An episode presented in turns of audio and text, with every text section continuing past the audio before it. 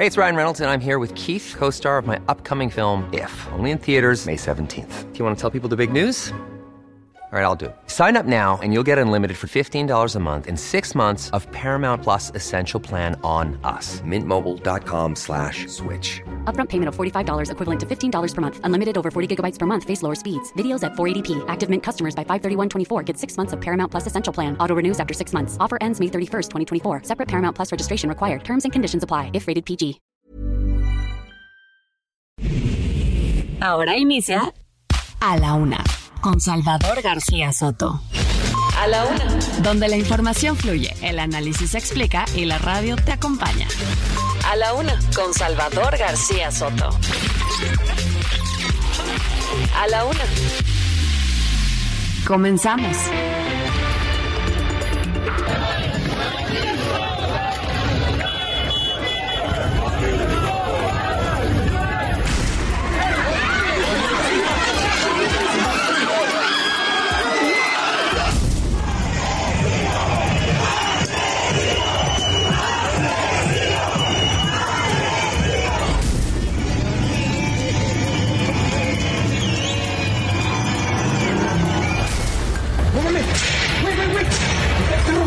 Métanse, métanse, métanse.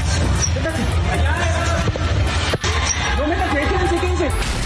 ¿No ven también que ya quieren que no haya mañaneras? Es un nivel de intolerancia. Pero sobre todo estamos exigiendo también la renuncia de las personas que son responsables de la política migratoria en México.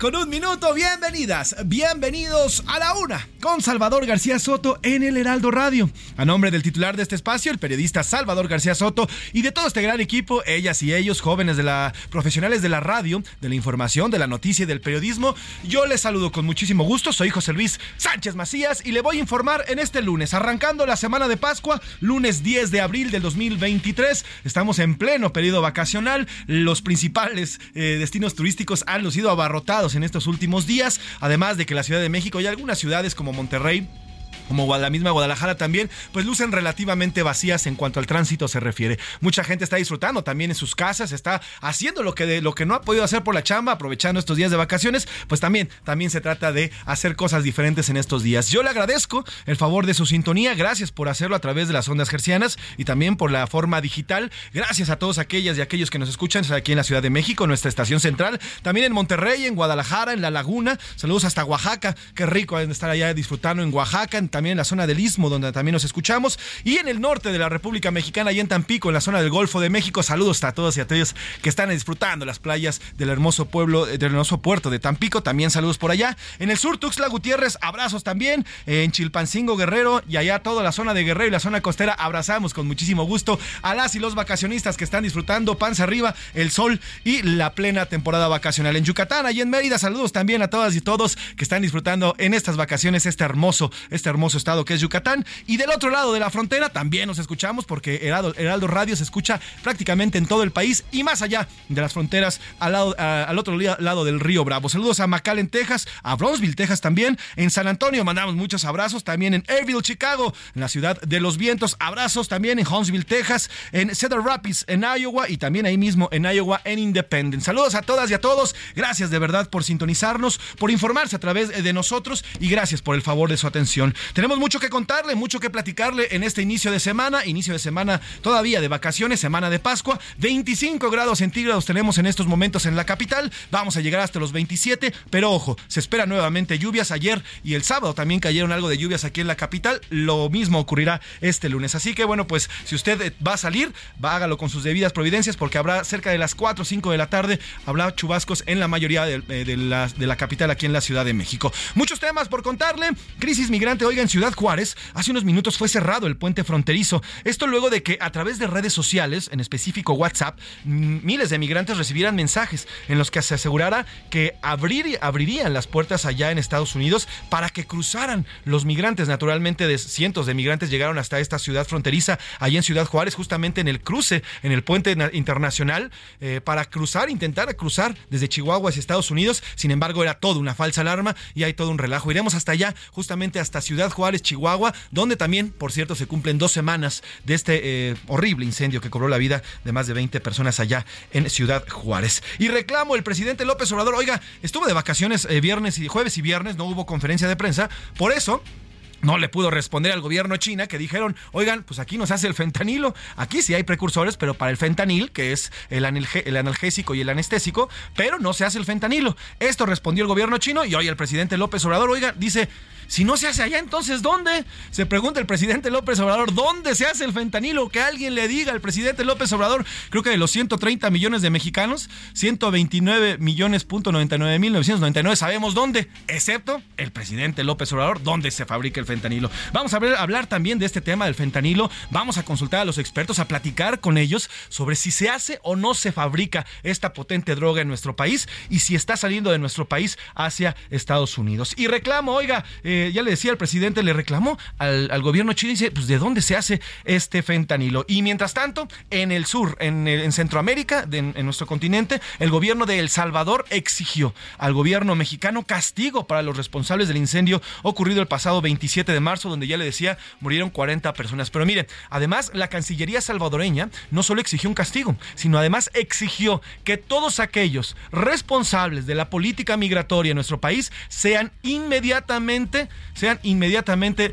despedidos. Así lo pidieron también ya desde la Fiscalía y bueno, pues usted sabe perfectamente quiénes son los encargados de nuestra política eh, migratoria, pues sí, la Secretaría de Relaciones Exteriores y la Secretaría de Gobernación. Así que bueno, pues desde El Salvador se pide la renuncia de los titulares encargados de esta política migratoria. Oiga, y ni en Semana Santa, vaya Semana Santa que hemos vivido la de este año, desde el lunes de la semana pasada, hace ocho días ya le contaba lo ocurrido en Acapulco y en Cancún, y bueno, pues la violencia no cesa. El primero, del primero al 9 de abril, nada más en nueve días han asesinado a 641 personas. Mire, 641 personas asesinadas. Vamos a hacer un recorrido porque la violencia continuó en Chiapas, en San Cristóbal de las Chiapas. Hubo una balacera por un supuesto grupo, eh, pues un grupo que, se dijo que son comunitarios, una especie de eh, policía comunitaria que lucharía contra los integrantes del crimen organizado dentro de San Cristóbal de las Casas. Estos llamados motonetos que, sean, que el, el gobierno de allá de Chiapas ha dejado crecer tantísimo allá. Bueno, pues hubo balacera este fin de semana en, allá en, San Cristóbal de las Casas. Le tendré todo el reporte, más lo que haya ocurrido este fin de semana. ¿eh?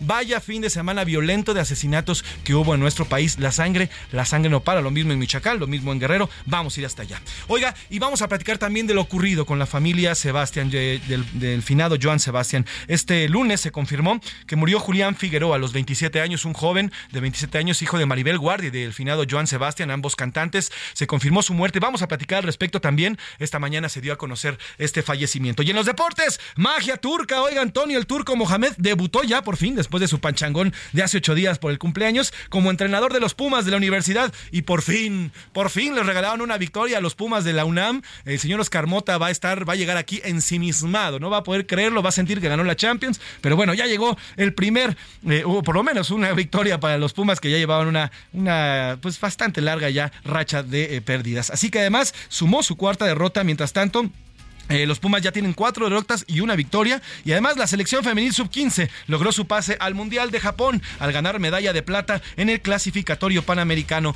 en Perú.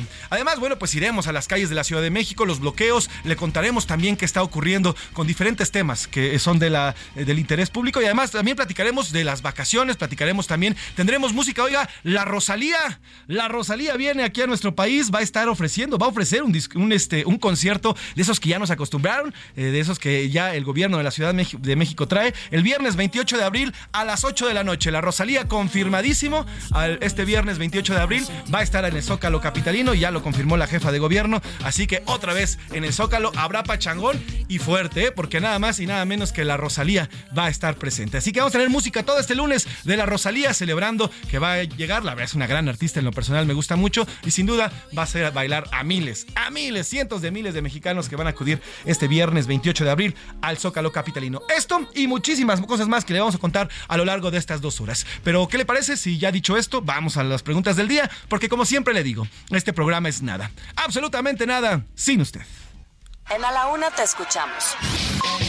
Tú haces este programa. Esta es la opinión de hoy.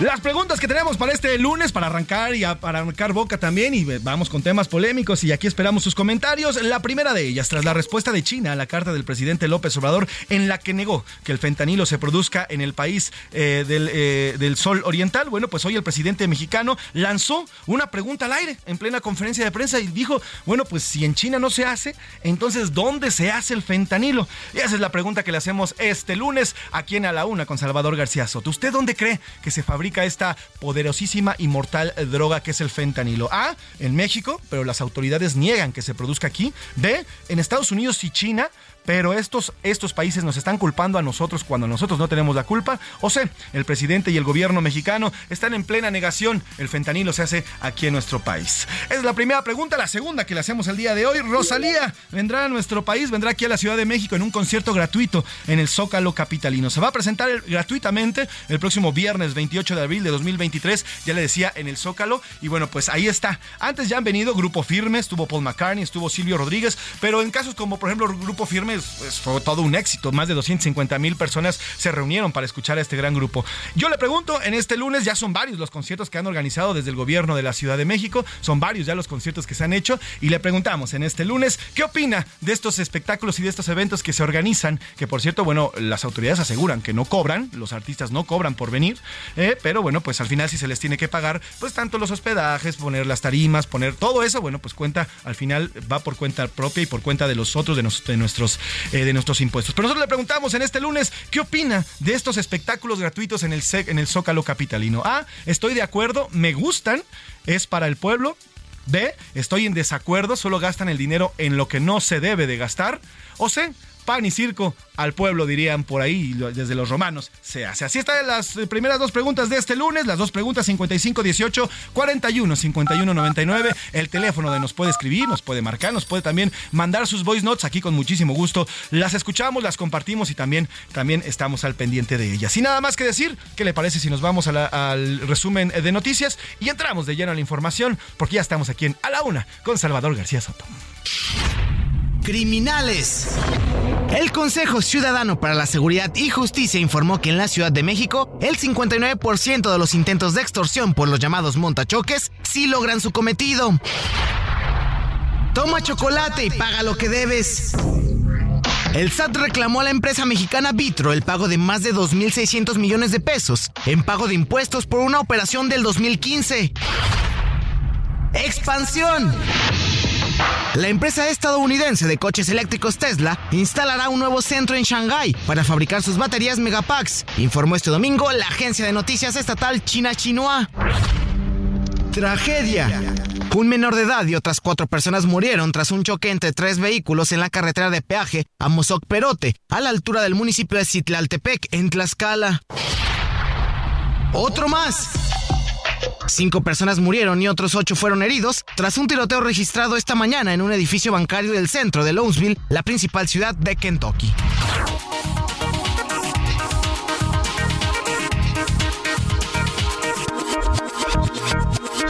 Una de la tarde con 13 minutos, una de la tarde con 13 minutos y arrancamos con la información. Esta mañana, tras un falso rumor que se divulgó a través de redes sociales, en específico por WhatsApp, eh, decenas de migrantes acudieron al puente fronterizo, al cruce fronterizo entre Ciudad Juárez y Estados Unidos. Se trata de hondureños, colombianos, venezolanos y algunas otras nacionalidades que intentaron cruzar este puente hacia Estados Unidos luego de, que, luego de que recibieran esta fake news. No es la primera vez que ocurre ahí en Ciudad Juárez, ya han ocurrido en varias ocasiones y han tenido que tomar la decisión de cerrar este cruce. Vamos precisamente hasta allá, hasta Ciudad Juárez, allá en Chihuahua, donde se encuentra mi compañero y amigo Federico Guevara, corresponsal de Heraldo Media Group en esta entidad, que nos informa sobre esta fake news y lo que provocó en este cruce fronterizo. Federico, ¿cómo estás? Buenas tardes, cuéntanos, ¿continúa cerrado este puente?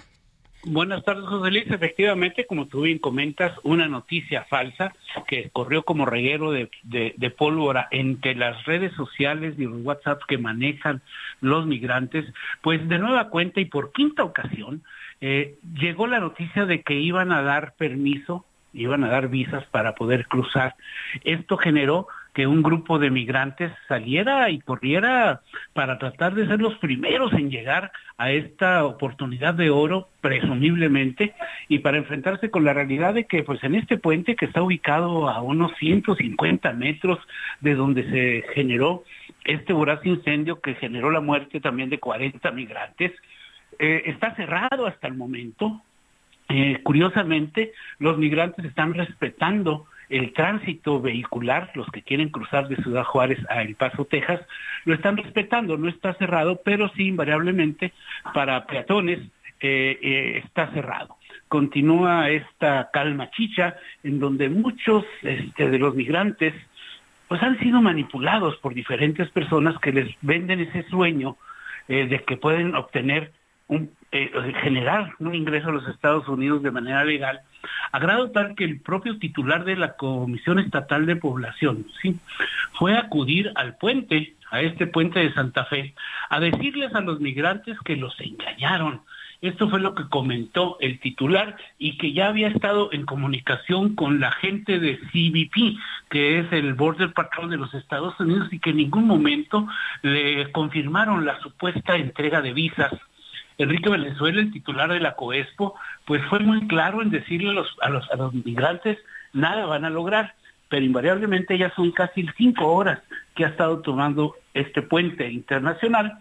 No se han cerrado los otros cruces internacionales como ya sucedió en ocasiones anteriores y tampoco fue el, el número eh, tan apoteósico como el de hace tres semanas en donde cerca de 11 mil migrantes salieron a un presunta, una presunta puerta que iba a ser abierta. La realidad de las cosas esto es que es el pan de todos los días en esta fronteriza ciudad. Ahora, Federico, ¿de dónde salen estas fake news? ¿Quién se tiene identificado quién manda estos, estos eh, información falsa o de plano sale de pues quién sabe de dónde? A ver, yo creo que la última acotación que tú haces sabe de dónde salen, surge. No, hay una teoría, o una hipótesis, perdón, muy firme de que grupos delincuenciales, los famosos polleros, emiten ese tipo de señales y mandan a la gente a la puerta 35, por decirte. Mientras tanto, entran su gente por la puerta 3. ¿Qué orilla? Que todos los agentes de migración se trasladen en ese punto, dado el volumen de migrantes, y les permita pasar a su gente los famosos polleros. Esa es una de las hipótesis que se maneja. Y la otra es producto de ese rumor de telepasillo, pero en versión migrante, de que empiezan a decir esto, que aquí hay albergues, aquí están dando comida, aquí hay trabajo, y, y se empieza a crecer como una bola de nieve, empieza a crecer la noticia y al final de cuentas, pues lo único que hacen es perder su tiempo y, seguir albergando la esperanza de algún día cumplir el sueño americano. Claro. Pues Federico, estaremos pendientes del momento que se abra este, este puente, este cruce fronterizo. Te pido que te mantengas eh, en contacto y cualquier apertura hacemos de inmediato contacto contigo. ¿Te parece?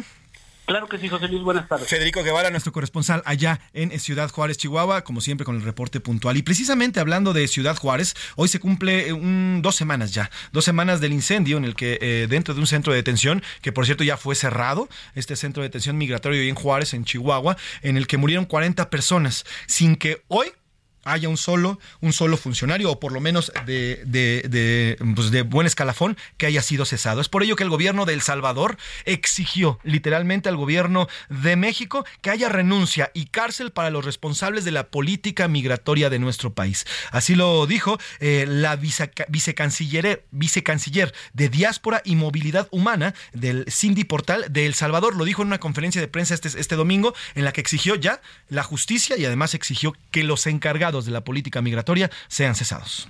Estamos exigiendo que los culpables de este crimen puedan pagar con cárcel. Estamos pidiendo que la Fiscalía haga el trabajo que le corresponde de hacer una investigación exhaustiva. Estamos pidiendo que nuestros sobrevivientes formen parte de la carpeta técnica de la investigación, pero sobre todo estamos exigiendo también la renuncia de las personas que son responsables de la política migratoria en México.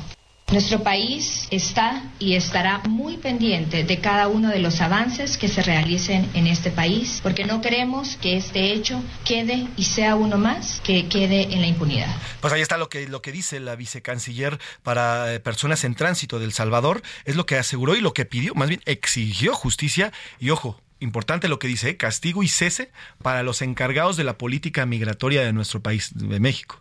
¿Quiénes son los encargados de la política migratoria? Pues la Secretaría de, Relaciones Exteriores y la Secretaría de Gobernación. Esas dos secretarías son los encargados de la política migratoria. Entonces, desde El Salvador están pidiendo por lo menos el cese de los encargados. ¿Quiénes son? Marcelo Ebrard y el señor Adán Augusto López. Pero bueno, así es lo que viene desde El Salvador y hoy el presidente López Obrador le dio la razón al gobierno del Salvador. Dijo que están en su derecho de hacer estas exigencias pues que tienen razón las autoridades de, El Salvador, como las autoridades de Guatemala, de Colombia, de Venezuela, es muy lamentable lo que sucedió. Ellos tienen que proteger la vida de sus conciudadanos, esa es la labor del gobierno, y nosotros estamos en comunicación con ellos para ayudar. Y también, como lo dije desde el primer día, no va a haber impunidad Ahí está, no va a haber impunidad, dice el presidente. Y por cierto, oiga, los restos de allá algunos migrantes que fallecieron hace dos semanas en este centro de detención migratorio ya comienzan a ser repatriados. Ya están en su territorio, por lo menos los restos de siete migrantes de El Salvador ya están allá. También eh, el colombiano que había fallecido dentro de este incendio también ya está allá. Y mientras tanto, 11 guatemaltecos ya están en proceso de ser repatriados en cualquier momento y a lo largo de esta semana ya eh, serán regresados a su país de origen. Continúan las pesquisas además en al tema. Y sobre lo que le alentaba, después de lo ocurrido, oiga, la semana pasada el padre Solalinde, no sé si usted recuerde, este sacerdote que cobró relevancia antes del sexenio de eh, López Obrador por eh, ser un, comprometido con, el tema de migración. Él, el padre Solalinde, de verdad estaba comprometido y se convirtió y se volvió en un activista en favor de los migrantes. Ya con la llegada de la cuarta esta llamada cuarta transformación, bueno, pues dejó un poco el tema migrante y se fue adhiriendo, se fue casi haciendo militar de la 4T, eh, militante de la 4T. Y bueno, pues hoy el padre Solalín de la semana pasada acudió con el presidente López Obrador. Y bueno, pues a partir de ahí ya se comienza a crear, al parecer, lo que sería, o se está empezando a configurar lo que sería un instituto que entre en lugar del Instituto Nacional de Migración. Esto, aquí se lo informamos la semana pasada, como una propuesta del padre Solalín de hoy. El presidente López Obrador habló al respecto de esta reunión que sostuvo el miércoles pasado allá en Palacio Nacional con Solalinde. Y bueno, pues esto fue lo que dijo eh, sobre el tema y la reunión con el señor eh, Alejandro Solalinde. Antes de que sucediera esta lamentable tragedia de Ciudad Juárez, ya habíamos hablado con el padre Solalinde sobre la creación de un consejo para atender el fenómeno migratorio. Vamos a esperarnos y el padre Solalinde está ayudando y muchas personas más humanistas que quieren participar para que se protejan a los migrantes pues es importante que el presidente López Obrador de verdad ya ponga manos en el asunto. ¿eh? Son, son miles, miles de migrantes los que están en nuestro país, son miles los que también recibimos cada mes, 30 mil desde Estados Unidos, más las caravanas que nos siguen llegando desde Centro y Sudamérica a México. Somos un sándwich, somos un sándwich migrante. En el norte, bueno, pues Ciudad Juárez, toda la zona del norte está llena de migrantes a la espera de que sea aceptada su solicitud de asilo o a la espera de que puedan cruzar. Y en el sur, en la zona, pues tanto, tanto de Chiapas, en la, toda la zona sur de cruzar desde Guatemala hacia nosotros, bueno, pues también está lleno de migrantes en espera a que puedan comenzar esta travesía desde el sur hacia el norte de la República. Sin duda es un tema que hay que ponerle ya, ya ahora mismo el tema. Por, ejemplo, también en Matehuala de lo ocurrido la semana pasada, esta desaparición que se fue todo un relajo con los camiones que venían desde Guanajuato, bueno, pues en, en Matehuala, en San Luis Potosí, son ya 131 extranjeros rescatados tras ser, eh, tras ser eh, privados de su libertad. 131.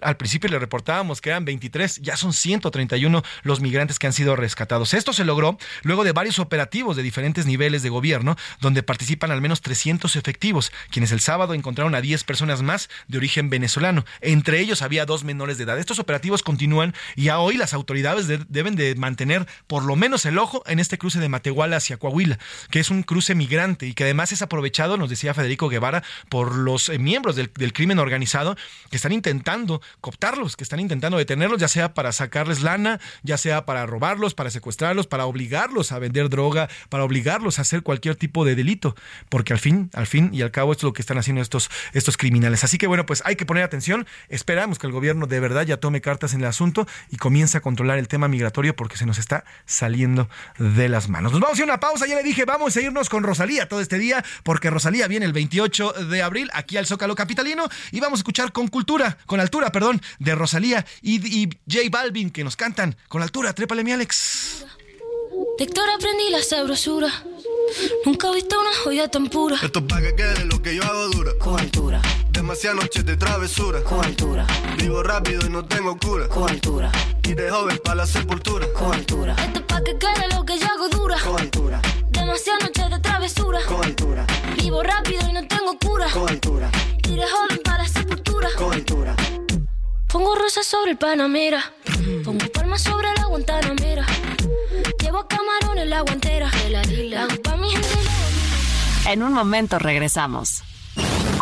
Ya estamos de vuelta en A la Una con Salvador García Soto. Tu compañía diaria al mediodía. La rima de Valdés. ¿O de Valdés la rima? ¿Cómo va su vacación en esta bonita Pascua? Espero no estén en ascuas, sino con mucha emoción, pues por la resurrección de Jesús en nuestra vida no nos queda otra salida más que creer mucho en Dios. Yo siempre la hago de tos, disculpe que no me mida. Yo siempre fui muy ateo. Ay, por Dios, lo que hay que ver. Ya no sé ni en qué creer, porque esto se pone feo es que a nadie le deseo la política mexica, puesto que nadie se aplica en la muerta oposición. Es mejor la religión. De la Madrid, ¿quién me explica? Un padrecito, my lord, no se quiere postular, igual lo podría votar el partido del señor, porque López Obrador y a su moreno partido ya se siente el elegido y casi se me destapa, cual Cristo de Iztapalapa, resucitando bien chido. Yeah, yeah. Yeah, yeah.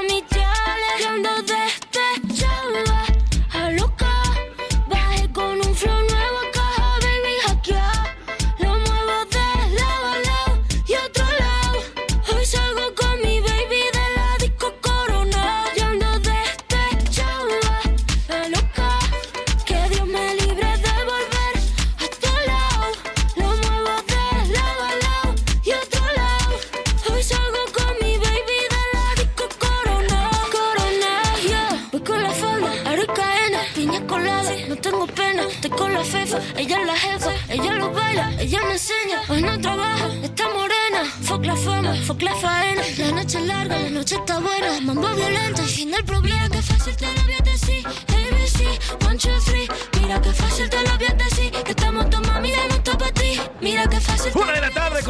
32 minutos, una de la tarde con 32 minutos. Continuamos aquí en A la Una con Salvador García Soto y yo soy José Luis Sánchez Macías y le estamos informando en este lunes 10 de abril. Oiga, qué ritmazo con el que arrancamos hoy. Hoy está al frente de este, de este barco el señor Rubén Cruz y nos ha hecho una selección de Rosalía, porque el 28 de abril viene la señora Rosalía a deleitar a todos los capitalinos y también quien se deje caer de otros estados de la República gratuitamente en el Zócalo Capitalino. Más adelante vamos a hablar de esto, ¿eh? Porque ya es el tercer gran artista que traen desde el gobierno de la ciudad, del gobierno capitalino al Zócalo. Y la verdad es que, mire, sea lo que sea, son unas verdaderas pachangas. La gente va, lo vimos con los sonideros hace 15 días, lo vimos con Grupo, con grupo Firme también.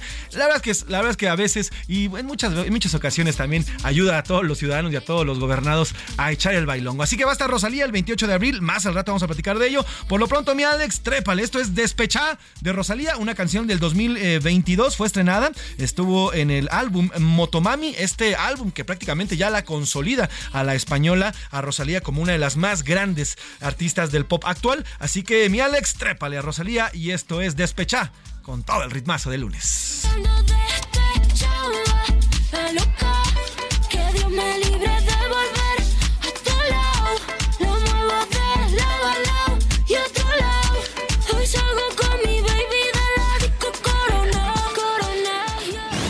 A la una, con Salvador García Soto. Una de la tarde con 34 minutos, una de la tarde con 34 minutos. Oiga, esta mañana durante la conferencia del presidente López Obrador, el mandatario mexicano se hizo una pregunta al aire luego de que eh, respondiera a lo que dijo el gobierno de China a través de su Cancillería. Se lo informamos aquí el jueves, la Cancillería china dijo no, aquí no hay reportes de que se fabrique el fentanilo, tampoco desde México tenemos reportes de que llegue o se desarticule algún tipo de banda que vende el fentanilo y bueno, desde China negaron que exista una producción de fentanilo y que esté llegando a Estados Unidos y México. Y ya después remataron. El problema, el problema es Estados Unidos que están creando su propia adicción y además nos dicen a los mexicanos, oigan, y ustedes deben de poner mayor, eh, mayor ojo en ello. Hoy el presidente López Obrador pues ya respondió a lo que dijo China y se hace una pregunta al aire sobre el pronunciamiento que hizo el gobierno de China. Tenemos entonces que saber en dónde se produce el fentanilo. Si no se produce en China, ¿en dónde se produce? Es interesante saber quién lo está produciendo. Y hay que seguir indagando y buscando la cooperación entre pueblos y naciones pues es lo que dice el presidente López Obrador. Se hace una pregunta, si no es ahí, ¿dónde se hace? Y precisamente eh, para eso, aquí en la UNA consultamos a los expertos y, e intentamos encontrar cuál es el problema y para eso le agradezco que nos tome la llamada a Raúl Benítez. Raúl Benítez es experto en temas de seguridad y narcotráfico. Y bueno, pues gracias por tomarnos la llamada, doctor. Muy buena tarde. Buenas tardes, un saludo, Salvador. Gracias por tomarnos esta llamada, eh, eh, doctor. Oiga, a ver, para arrancar, ¿se produce o no se produce fentanilo en nuestro país? En nuestro país sí hay información de que se produce fentanilo, aunque depende qué es lo que se entiende por fentanilo. Eh, eh, fentanilo como precursor químico para muchas este, producciones civiles, por ejemplo, médicas, es legal en muchas partes del mundo. Eso es lo que argumentan los chinos. En China, eh, muchos productos médicos, muchas farmacéuticas estatales y privadas, hay muchas farmacéuticas transnacionales en China, usan fentanilo para muchas medicinas. Entonces, un fentanilo controlado a muy baja dosis combinado con otras medicinas sirve para usarse para padecimientos. Ahora bien, los precursores del fentanilo es lo que se está diciendo por México que se producen en China. el, presidente López Obrador el 23 de marzo envió una carta a Xi Jinping. Es una carta muy rara, muy inusual, este, porque esas cartas no son normalmente hechas públicas y menos con un país como China, que es un país pues, muy centralizado, muy peculiar. Y Xi Jinping le, le contestó el jueves pasado este, pues bueno, no fue Xi Jinping, el Ministerio de Relaciones Exteriores, con el contexto del jueves pasado, que nunca más antes el gobierno mexicano les había informado de que habían capturado algún cargamento con fentanilo que procedía de China o que hubiera atracado en algún puerto y estuviera oculto en algún contenedor de otro producto. Entonces que les sorprendía que de forma abierta hicieran este señalamiento hacia China.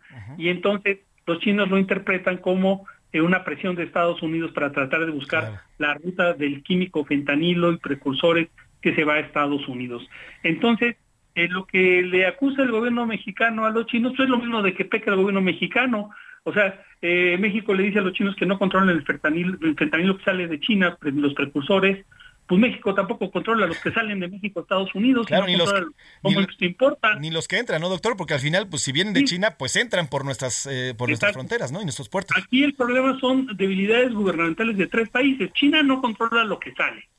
México no controla ni lo que entra ni lo que sale y Estados Unidos no puede eh, controlar lo que entra y se distribuye. Entonces, pues si empezamos a echar culpas de aquí para allá, eh, dificulta mucho la, cooperación entre los países para eh, resolver el problema, porque es un problema grave que está demandando Estados Unidos que se controle. no es una demanda mexicana, hay poco consumo de fentanilo en México, aunque sí se produce. Eh, yo conversé con una amiga de la Facultad de Química de la UNAM y, me dice que producir las pastillas de fentanilo como drogas es muy fácil teniendo la fórmula y es muy fácil hacer los precursores, que es una cosa muy sencilla.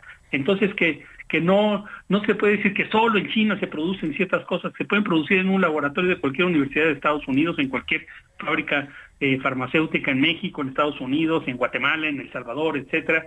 Guatemala y El Salvador tienen muchas farmacéuticas, muchas fábricas farmacéuticas, igual que México, ¿no? Ahora, doctor, aquí el tema pareciera, y bien lo dice usted, es un tema tripartita, pero pareciera que desde el gobierno mexicano se ha puesto el cascabel en el gato en, primero definir quién lo produce. Y a partir de ahí, pues estamos en un impasse porque pues, el, presidente López Obrador dice, aquí en México no, China ya nos dijo que tampoco. Y bueno, Estados Unidos siempre ha negado que se produzca en ese país. Entonces, al final, ya el fentanilo como droga, no como un tema de, de analgésico o de anestésico, ¿dónde se está produciendo o dónde se está generando? Que pareciera que es la duda ahorita y que a partir de eso podrían actuar los tres países. Pero según los estudios, doctor, ¿dónde sabemos que se está generando esta droga? el fentanilo como droga que se exporta a Estados Unidos se produce en México, en los laboratorios de, las montañas de Colima, de Jalisco, de, Sinaloa. De, Sinaloa.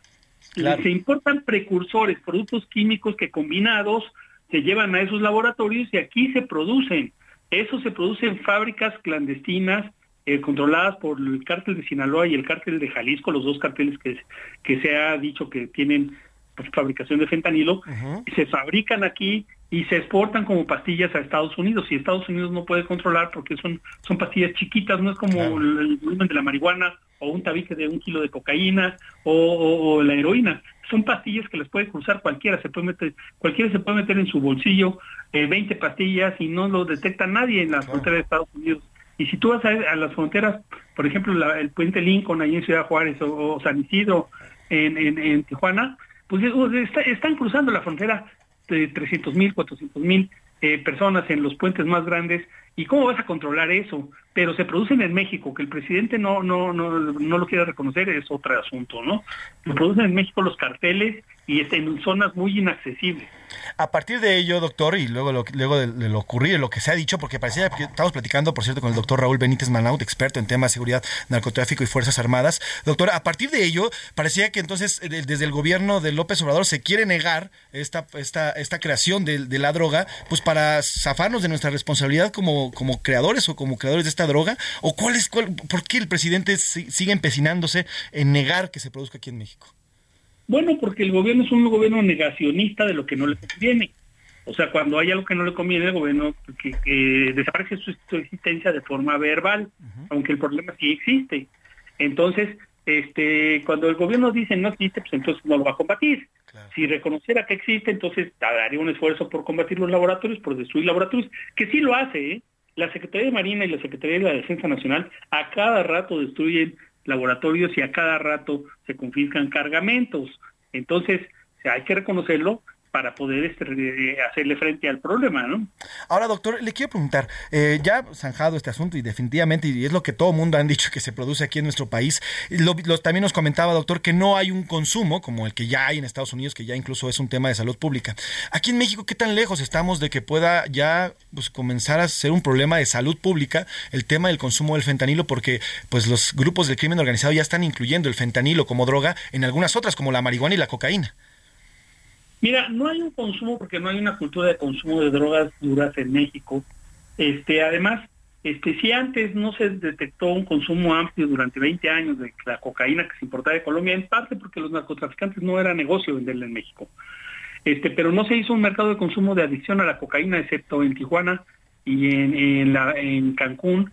En Cancún el mercado era de extranjeros, en Tijuana sí hay un consumo de, de y una adicción fuerte de cocaína heroína no hay consumo en México y se produce desde hace 40 años. La heroína, el opio, lo que sale de la planta de la amapola, no hay consumidores masivos. De que tratan los, narcotraficantes de, mezclarlo con éxtasis y con pastillas y se ha detectado en algunos estados que en, discotecas este, se está vendiendo a los jóvenes, sí, pero no no se ha, no se ha este, digamos, diagnosticado como una epidemia súper riesgosa que sea muy superior a la del consumo de otras drogas, ¿no? Ahora, doctor, el tema sobre, sobre esta eh, participación tripartita, ¿cuál tendrían que ser o cuáles deberían de ser eh, eh, los trabajos que se tenían que hacer desde México y ahora China? Lo incluyó porque al final el gobierno mexicano incluye a China. ¿Cuáles tendrían que ser los trabajos conjuntos para, pues, o por lo menos empezar a combatir el fentanilo, el tráfico de esta droga y además, bueno, pues las muertes a poste en Estados Unidos? Bueno, en primer lugar, el gobierno de China dice que México nunca le ha reportado nada ninguna captura de ningún contenedor, ninguna, ningún cargamento, ni nada. Entonces, que por eso se sorprendió el gobierno chino. El gobierno chino no está enojado, está asombrado, está sorprendido.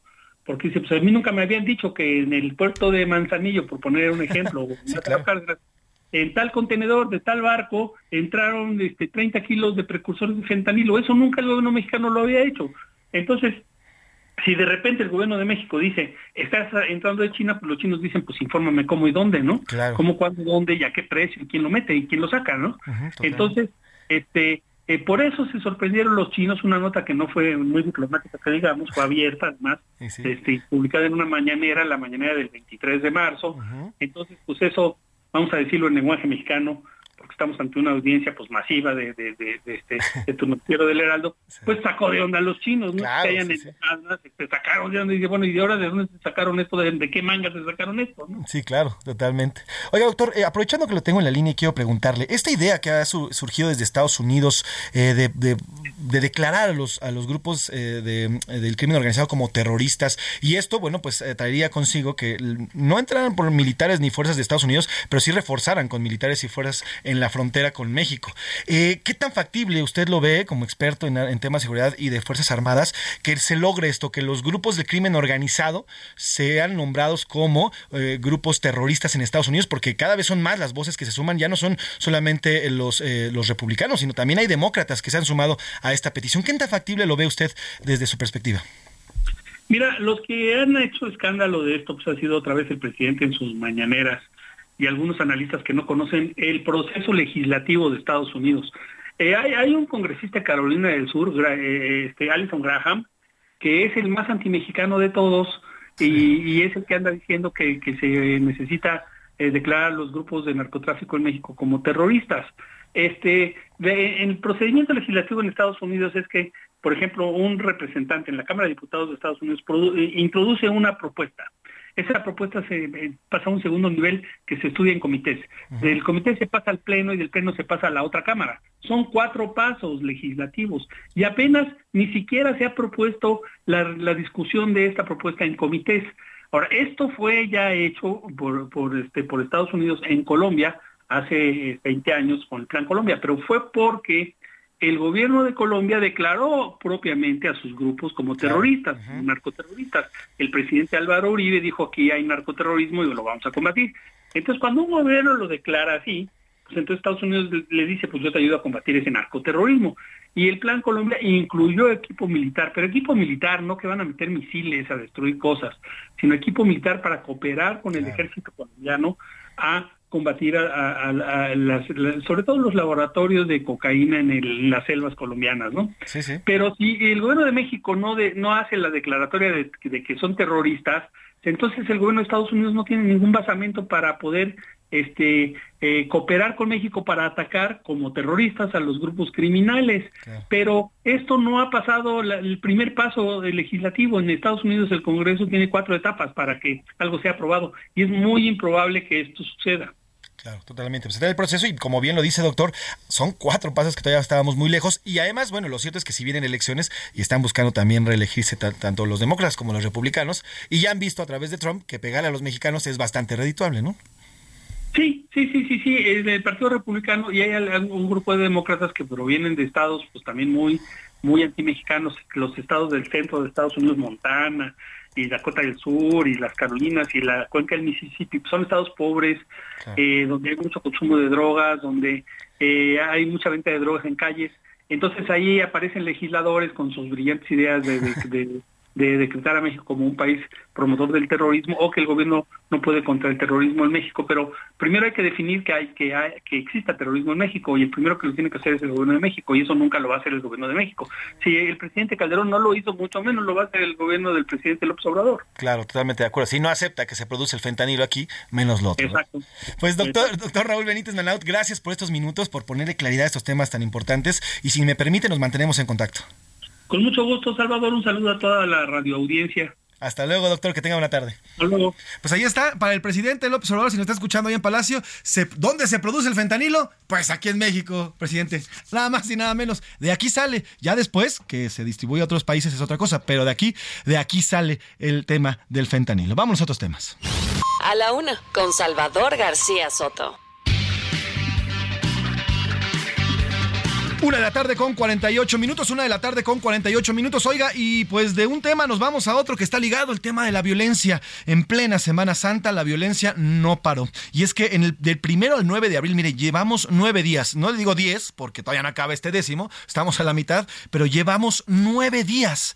Nueve días en los que han asesinado 641 mexicanos. Esto significa que están matando a 72 personas por día en abril. 72 personas son asesinadas por día, imagínese. Y luego, bueno, pues por cada hora están asesinato tres personas. Del primero al 9 de abril, cada hora mataron a tres mexicanos en nuestro país, nada más en Semana Santa. Eh, los estados más violentos han sido Estado de México, Guanajuato, Michoacán, Guerrero, Jalisco y Veracruz. Estos estados donde de verdad parece que no existe o no existe la presencia del Estado. En Michoacán, por ejemplo, camionetas, literalmente camionetas que tenían rotuladas una, una leyenda que sea crimen organizado, se daban vueltas por diferentes municipios de Michoacán. En, por ejemplo, en Chiapas hubo balaceras en San Cristóbal de las Paz, de las casas. Tan solo este fin de semana hubo 135 homicidios dolosos, 69 el sábado y 66 el domingo. 69 el sábado y 66 el domingo. Para muestra, un botón, ya le decía, en San Cristóbal de las Casas, eh, hombres armados pertenecientes al grupo de pandilleros Los Motonetos lanzaron disparos al aire, lo que causó el pánico entre turistas y pobladores. Afortunadamente no hubo lesionados, pero en plena Semana Santa, en el hermosísimo pueblo mágico de San Cristóbal de las Casas, estos criminales disparando al aire. Este fue el momento Así se escuchaba en San Cristóbal de las Casas.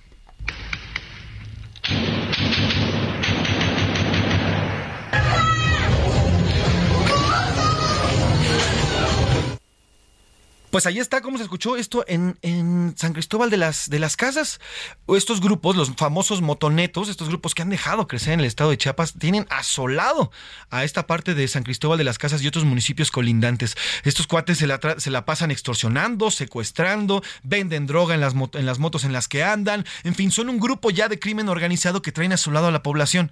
Supuestamente entró un grupo, una policía comunitaria que iba a detener a estos, a estos motonetos y entonces comenzó esta balacera. La gente corriendo, la gente pues cayéndose del pánico en medio de estas balaceras. Ya le decía, en Guerrero también hubo, hubo asesinatos, también hubo balaceras que pues, terminaron en muerte. En total, fueron estas ciento veintitantas personas que fueron asesinadas, 135 personas asesinadas nada más este fin de semana. Esa, esa es la realidad de nuestro país. Yo nada más le digo, de verdad, de verdad el Estado tiene el control de Guanajuato, de Michoacán, de Guerrero, de Jalisco y de Veracruz. ¿De verdad lo tienen el control? Ahí se lo dejo al aire. Vamos a otro tema. A la una, con Salvador García Soto. Que yo estoy ocupada, olvidando tus males. Yo decidí una de la tarde con 51 minutos. Oiga, y estamos escuchando a Rosalía toda esta tarde de lunes porque, bueno, pues ya la jefa de gobierno Claudia Sheinbaum confirmó que este viernes 28 de abril de 2023 se presentará la gran Rosalía en el Zócalo Capitalino para un concierto totalmente gratuito en el primer cuadro de la capital. Lo dio a conocer la jefa de gobierno y, bueno, en este momento hacemos contacto con Nayeli Ramírez. Ella es editora de la sección espectáculos aquí en El Heraldo de México y le agradezco mucho que nos tome la llamada para que nos cuente de qué va esta sorpresa, Nayeli, qué es lo que va a pasar, cuándo se va a presentar y a qué hora. Nayeli, cuéntanos, buena tarde. Nayeli, creo que nos escucha Nayeli por ahí. Pero bueno, ya le decía que será el 28 de abril de 2023 cuando se presente en el Zócalo Capitalino. Lo confirmó la jefa de gobierno en un video a través de sus redes sociales. Y bueno, pues eh, va a estar ahí. Y Nayeli, Nayeli, ya le decía, editora de espectáculos aquí en El Heraldo, nos cuenta. Nayeli, ¿cómo estás? Hola, muy bien. ¿Y tú? Pues muy contentos de esta noticia, de saber por fin que ya ves que hasta hubo quinielas en las redes sociales Sí. para saber a quién íbamos a tener en el Zócalo nuevamente y gratis. Es Rosalía, esta motomami que va a traer toda su gira que ha presentado ya en varios países, ya estuvo en Lollapalooza. Este fin de semana va a estar en Coachella, es una de las headliners de Coachella, va a estar el próximo fin de semana también porque este festival es de dos fines de semana. Y, le- y después yo creo que agarra sus maletitas, se va de shopping un ratito ahí eh, a California y se viene para el Zócalo para estar el 28 y aquí con su motomami y pues a bailar, ¿no? Claro, oye, oye Naye, te quiero preguntar, ¿tiene alguna relación el hecho de que haya pedido y que se haya maravillado hace unos días eh, Rosalía con el tema del aguachile y que hasta pidió la receta en redes sociales? ¿O simplemente fue casualidad el tema del aguachile que le encantó y ahora el concierto que va el 28 de abril? Nayeli. Yo la, la fui a ver, la fui a ver al ceremonia, al festival ceremonia que Ajá. estuvo aquí en la Ciudad de México. Estaba fascinada con todo lo que pasaba en México. Dijo, este regreso es una de mis ciudades favoritas, me encanta su comida, me encanta, se puso la bandera de México, eh, había muchos letreros que decían, eh, invita, eh, queremos verte en Tlaxcala. Y ella decía, Tlaxcala, ¿qué es Tlaxcala? Tengo que ir a Tlaxcala. Entonces hubo mucha interacción con sus fans mexicanos. Yo creo que desde ahí ya estaban como las pláticas para que viniera y obviamente pues este este video que subió y esta receta que pidió pues yo creo que ya fue la gota que derramó el vaso para que fuera invitada por la jefa de gobierno y pues hoy se dio a conocer y viste los, los pasitos que se, se echó Sheinbaum Sí, de claro. Motomami ya está preparada para el 28 Sí, claro, también ya se dijo, se autodenominó Motomami también la jefa de gobierno. Oye, Naye, ya para irnos rapidísimo, cuéntanos, ¿qué día, a qué hora va a ser gratuito? Eh, ¿qué, qué es lo que tienes de información al respecto? Digo, va a salir todavía a lo largo de la semana, pero hasta el momento, ¿qué es lo que se sabe para que todas y todos los que estén interesados y que sean amantes de la Rosalía, pues acudan a verlo? Pues afortunadamente es gratuito. La cita es a las 8 de la noche. Obviamente se va a abrir el zócalo muchísimo antes para que llegue la gente. Eh, ese día a, a lo mejor hay lluvia, entonces se llevan un impermeable. A- eh, aproximadamente dos horas es el espectáculo de Rosalía que vamos a ver en el zócalo. Y hasta el momento no hay como invitados especiales, pero a lo mejor nos pueden dar alguna sorpresa que igual en cuanto sepamos te lo podemos decir. Pues en cuanto sepamos, mi Naye, ¿te parece? Y hacemos un enlace para que nos cuentes, ¿vale? Claro. Nayeli Ramírez, nuestra, eh, nuestra editora en la sección de espectáculos en el Heraldo. Vamos a una pausa y regresamos. Útil y análisis puntual. En un momento regresamos. Ya estamos de vuelta en A la Una con Salvador García Soto. Tu compañía diaria al mediodía. Se colocó la primera piedra del futuro distribuidor Omoda Yaeco en Ecatepec, Estado de México, que abrirá sus puertas en los próximos dos meses para convertirse en la primera distribuidora en México perteneciente al Grupo Andrade. Es un mensaje muy fuerte, es un mensaje de confianza sobre todo para la población. En este caso de indicadores, pues uno de ellos fue el tema de seguridad y creo que hoy por hoy estamos generando con el trabajo y el desarrollo mucha confianza. La agencia será construida sobre Vía Morelos con una inversión de más de 40 millones de pesos. Ofrecerá una gama de modelos sedán, SUV y modelos eléctricos. Mr. Brian Wu, vicepresidente de Omoda México, coincidió con Juan Carlos García, director ejecutivo de Grupo Andrade, sobre la oportunidad de consolidar estrategias que den certeza y confianza a nuevas inversiones. La ceremonia de colocación de la primera piedra, encabezada por Fernando Vilchis, alcalde de Ecatepec, acompañado de líderes de la industria automotriz y representantes del gobierno local, marca un hito para la industria automotriz. Para Heraldo Media Group, Verónica Sánchez. Esperando y dándole sin parar. Tú encima de mí, yo encima de ti. Porque la noche, la noche fue algo que yo no puedo explicar. Solo dando, dándole sin parar. Y encima de ti, tú encima de mí. Que yo me iría otra vez para Japón. Papi, qué penita, tú qué maldición. La paleta dulce, azúcar de algodón. Y es la única que me llega hasta el corazón. Ya no me olvida la suerte estallada. Se me enredaba el pelo en la pantalla. Sabes que solo lo hago de leyenda. Lo subo al cielo, yo soy su mesaya. El Benito es un diablillo y es un ángel. Lo tengo juqueado como si fuera tate. Baby, entre nosotros nunca si preguntan, dice ella, todo lo recordaste. Y ya me ha pasado que me han ilusionado. Y ya me ha pasado que me han abandonado. Y ya me ha pasado que no está a mi lado. Y ya me ha pasado. Porque la noche, la noche fue algo que yo no puedo explicar. Eso era dando y dándole sin parar. Tú encima de mí, yo encima de mí. Dos de la tarde con dos minutos, dos de la tarde con dos minutos. Bienvenidas, bienvenidos a la una con Salvador García Soto en el Heraldo Radio. A nombre del titular de este espacio, el periodista Salvador García Soto y de todo este gran equipo, ellas y ellos, profesionales de la producción, la radio, el periodismo y la información, yo soy José Luis Sánchez Macías y le agradezco y le voy a informar en este lunes, lunes 10 de abril del 2023. Estamos en plena semana de Pascua, semana de vacaciones con bastante, bastante información que compartirle. Le agradezco de verdad que nos sintonice a través de las diversas formas que hay para encontrarnos en las ondas gercianas o también en el tema digital. Gracias, de verdad, gracias por sumarse. Si ustedes están con nosotros desde la primera hora, bueno, pues hemos platicado del tema del fentanilo. Siempre sí, hoy el presidente se pregunta, ¿dónde lo hacen si no es en China? Pues ya, los expertos nos dicen que aquí, aquí en México es donde se fabrica esta poderosísima droga. Además, platicamos también de la violencia en plena Semana Santa. Oiga, vaya fin de semana violento. Nueve días también, nueve días de abril y llevamos un récord ya de asesinatos, un récord verdaderamente importante. Además, también platicamos sobre el tema del tribunal. En fin, tenemos muchísimo además en esta segunda hora. Si usted se va sumando, gracias de verdad. Si usted está con nosotros desde la primera hora, el doble de gracias por estar con nosotros. Estamos escuchando a la mismísima Rosalía, a la Rosalía que eh, nos presenta la noche de anoche. Escuchamos el día de hoy a la Rosalía porque ya fue confirmado y lo platicamos hace rato con nuestra editora de eh, la sección espectáculos del Heraldo de México, Nayeli Ramírez. Ya está confirmada la visita de Rosalía en un concierto gratuito el próximo 28 de abril en el Zócalo Capitalino. Va a estar aquí, ya fue confirmado y por eso estamos escuchando el día de hoy una selección de Rubén Cruz, nuestro productor al mando el día de hoy. Bad Bunny y Rosalía, escuchamos la noche de anoche el día de hoy y nos pone el mismísimo Alex. Trépale mi Alex, la noche de anoche con Rosalía y Bad Bunny. Porque la noche, la noche fue algo que yo no puedo explicar. Dando y dándole sin parar. Tú encima de mí, encima de ti. Porque la noche, la noche fue algo que yo no puedo explicar. Estar dando y dándole sin parar. Tú encima de mí, yo encima de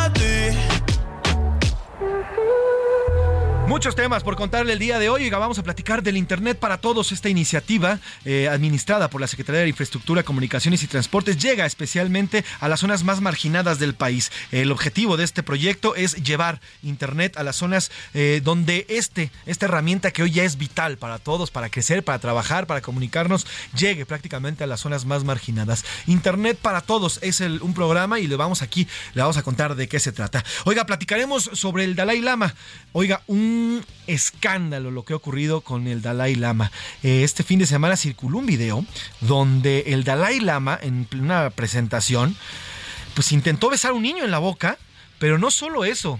Después, cuando el niño no se deja besar en la boca, el Dalai Lama intenta meterle la lengua en la boca. Vamos a compartirle este video. Ya ofreció disculpas el mismo Dalai Lama, eh, pero hay todo, hay toda una polémica al respecto lo ocurrido este, eh, este fin de semana allá en el Tíbet. Así que bueno, pues le contaré de lo que ocurrió. Además, también platicaremos sobre el Tribunal Electoral del Poder Judicial de la Federación. Oiga, hay una iniciativa que es eh, pues prácticamente empujada por todos los partidos políticos y que intentaría, o por lo menos lo que quiere, sería reducirle algunas tareas importantísimas que tiene el Tribunal Electoral, la máxima, la máxima eh, eh, em, autoridad en temas electorales, la que resuelve todos los temas electorales, bueno, pues ahí es a donde va y donde quieren eh, acotar al Tribunal Electoral. Platicaremos también de este tema eh, de una manera más profunda. Tendremos los deportes con señor Oscar Mota Aldrete también, que ya está aquí. Hablaremos también de lo que está ocurriendo en las principales ciudades de la República Mexicana. Y por lo pronto, en este momento, ¿qué le parece si leemos los mensajes, los mensajes que tenemos para este lunes?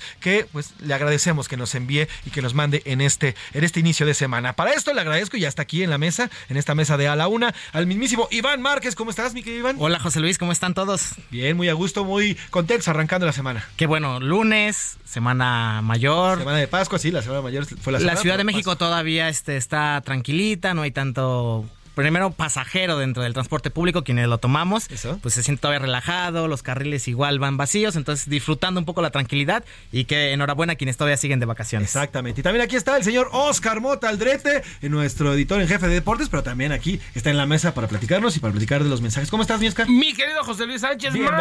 Señor Iván Márquez, se le olvidó mencionar, lo veo muy contento, emocionado porque es semana de clásico joven. claro, tiene un Cruz Azul América, ¿eh? entonces vamos a ver de una vez que van a, apostar aquí.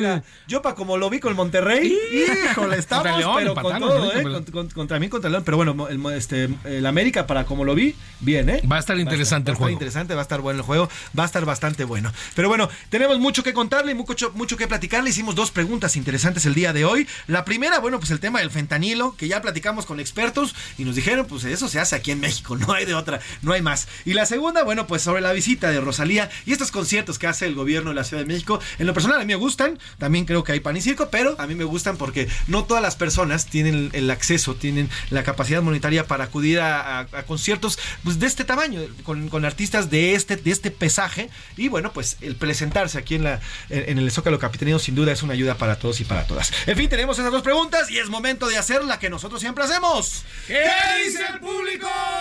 Muchos mensajes, Iván Márquez, y tú nos los des. Cuéntanos. Claro que sí. Rápidamente nada más voy a leer a, Juan Carlos Martínez que nos pregunta cómo puede ser para votar. Facilito, meterse a Twitter, la cuenta de S. García Soto, y ahí van a estar las dos preguntas o las que lancemos el día respectivo, y justamente ahí puede votar cualquiera de las opciones que tenemos. Las mismas preguntas que le hacemos al aire salen plasmadas ahí, y al final ya se hace la votación. Así es, así puede participar con nosotros, y bueno, además también a través de nuestro, de nuestro teléfono, que es el 5518 41 51 99. Dice, saludos desde Torreón, saluden a mi esposa Gloria Reyes de Torreón, que hoy cumple años. Vamos a mandarle unas mañanitas a Doña Gloria. Felicidades, Doña Gloria. por cierto, pues el sábado también fue su santo, Doña Gloria. Felicidades. Felicidades porque fue su santo el sabadito, así que doble felicitación por el sábado de Gloria y por este día que es su cumpleaños. Abrazos hasta allá, hasta Torreón, la mismísima laguna. Cuéntanos, ¿qué más dicen? Otro mensajito dice, no es, no es a partir de las preguntas, pero sí quiero señalar que es mi noticiario favorito. Espero hayan tenido una excelente semana lleno de bendiciones y se pronuncia sobre el tema del hijo de Maribel Guardia. Dice, muy triste este caso, muy joven, pero muy duro para su madre. Así es. Pasando a otro tema, como lo dijo el peje, que es un nivel de, de, intolerancia por la mañana, que ya no la queremos, pues ya nadie la ve. Mejor nos ahorramos esa lana. Nos dicen por acá eso. Y es que hoy en la mañana también el presidente, a ver, a raíz de que se tomó unas vacaciones el miércoles, no estuvo jueves y viernes dando sus mañaneras, bueno, pues hubo muchos usuarios en redes sociales que se manifestaron a favor de que ya, hasta aquí las mañaneras, ya no más mañaneras, qué bueno que no hay mañaneras. Y hoy el presidente López Obrador pues se expresa y sale a decir que como hay que son intolerantes aquellos que no piden las mañaneras, aquellos que piden que se terminen las mañaneras, bueno, pues a eso se refiere precisamente. Lo cierto es que hay estudios, entre ellos este pues los que hace Luis Estrada, por ejemplo, que demuestran que demuestran que la mañanera pues en muchas ocasiones se hacen expresiones no comprobables. Es un eufemismo para decir que están mintiendo, ¿no? Pero bueno, a muchas personas le parecieron, le parecieron, este, le pareció chistoso pedir que ya se termine la mañana. Hoy el presidente López Obrador dice eso al respecto. Ven también ya quieren. No las, no las mañanitas, sino lo que dije hoy el presidente. ¿No ven también que ya quieren que no haya mañaneras? Es un nivel de intolerancia que muestra con claridad su autoritarismo de los conservadores y sus voceros. Ahí está lo que hizo hoy el presidente. Bueno, pues no, van a haber mañaneras. Hoy lo dijo, hubo, hay y habrán mañaneras de aquí hasta el primero de octubre, bueno, hasta el 31 de septiembre que acabe su mandato el próximo año. Así que todavía nos quedan bastante mañaneras para disfrutar. José García dice, ¿dónde se, ¿dónde se fabrica el fentanilo? Dice, presidente tan incrédulo, pues todo México sabe que aquí. Exactamente, por ahí se acuerdan, ya no falta que nos digan, ¿se acuerdan de ese comercial que decía, todo México es territorio? ¿eh? Bueno, ya nada falta que digan todo México es territorio fentanilo. Nada más te pasaste, dice. Otro mensajito sobre la otra pregunta dice, se le está saliendo el control de la migración a este presidente. Yo creo que se le está saliendo y todo México es cuestión de que nos pongamos las pilas. Así es, definitivamente, a ver, somos un... En primera, somos un país expulsor de migrantes, empezando por ahí. Además, en segundo término, somos un, país pues también de tránsito de migrantes y, como tal tenemos que nosotros adquirir y también tomar nuestra responsabilidad. Lo cierto es que hoy ya se está convirtiendo en un tema, en un tema de una crisis. ¿Por qué? Porque hay tantas personas que están llegando a nuestro país que ya no hay dónde meterlas, no caben. Ya le platicamos la semana pasada aquí en la alcaldía Cuauhtémoc, eh, pues donde hay más de 700 migrantes haitianos en búsqueda de una oportunidad. Ahí están asentados en una plaza, ahí están en tiendas de acampar y bueno, también, ¿qué le digo? En Ciudad Juárez? ¿Qué le digo en Chiapas? ¿Qué le digo en Tijuana? ¿Qué le digo en estas zonas fronterizas donde están allá sentados, donde no caben ya, donde los albergues ya no se dan abasto, donde las calles, ahora imagínese usted, pues afuera de su casa, claro que a nadie nos gustaría que afuera de su casa hubiera un asentamiento de cualquier tipo de persona, ¿eh? Pues claro que nos gusta, pero el Estado no está haciendo lo que tendría que hacer para acotar y para tomar en sus manos este problema que ya prácticamente es una crisis. Oye, nos siguen llegando muchos mensajes sobre el tema de la mañanera. Justamente nos dice primero Juan Pedro, al que le pusimos las mañanitas por su esposa, Ajá. que muchas gracias por las mañanitas. Gracias, Juan y Pedro. nos dice, las mañaneras no sirven de nada y para nada. Eso es su autoritarismo. Gracias, gracias por tu comentario, Juan Pedro, te mandamos un abrazo. Dice, buenas tardes Salvador y a todo el equipo de comunicación. Eso es lo que hace un gobierno para desviar la atención, es decir, el, El tema del fentanilo. De los ciudadanos y su incompetencia al resolver los problemas que en México, país que está hecho de un desastre por todos lados que lo veamos. Gracias, gracias por, tu por sus comentarios. Pues sí, la verdad es que tenemos muchos fuegos prendidos ahorita aquí en el país y pues hay que, hay que atacarlos, pues. ¿Qué más? ¿Qué más? Este es un gobierno fa- fallido. Soy el señor Julio desde Monterrey. Saludos, don Julio. Saludos hasta allá, hasta Monterrey. Híjole, qué calorón está haciendo por allá. Gracias, gracias por su comentario. Tenemos acá otro mensajito. Buenas tardes, amigos de la una. Es bien sabido que este gobierno de todo lo que no le sale le echan culpa a todo. Ya nos decía el doctor, es un, es un gobierno negacionista, ¿no? O sea, lo que no le conviene lo niega o culpa al pasado, lo que está ocurriendo o lo que o lo bueno que pasa, entonces sí son de ellos, ¿no? Sí lo lograron ellos y sí lo hicieron ellos. Y precisa este comentario, dice, para tapar este tipo de problemas, al pueblo bueno y sabio, pan y circo. Al parecer es lo único que les hace feliz. Así es, bueno, pues Sobre lo de la Rosalía, ¿no? Lo de la Rosalía, Yo lo único que pediría es que por ahí si le pueden hacer como algún, como a ver si de rebote nos traen a jugadores del Barcelona, porque ya ven que eh, Barcelona tiene una alianza con esta plataforma, Spotify, con Spotify, ajá.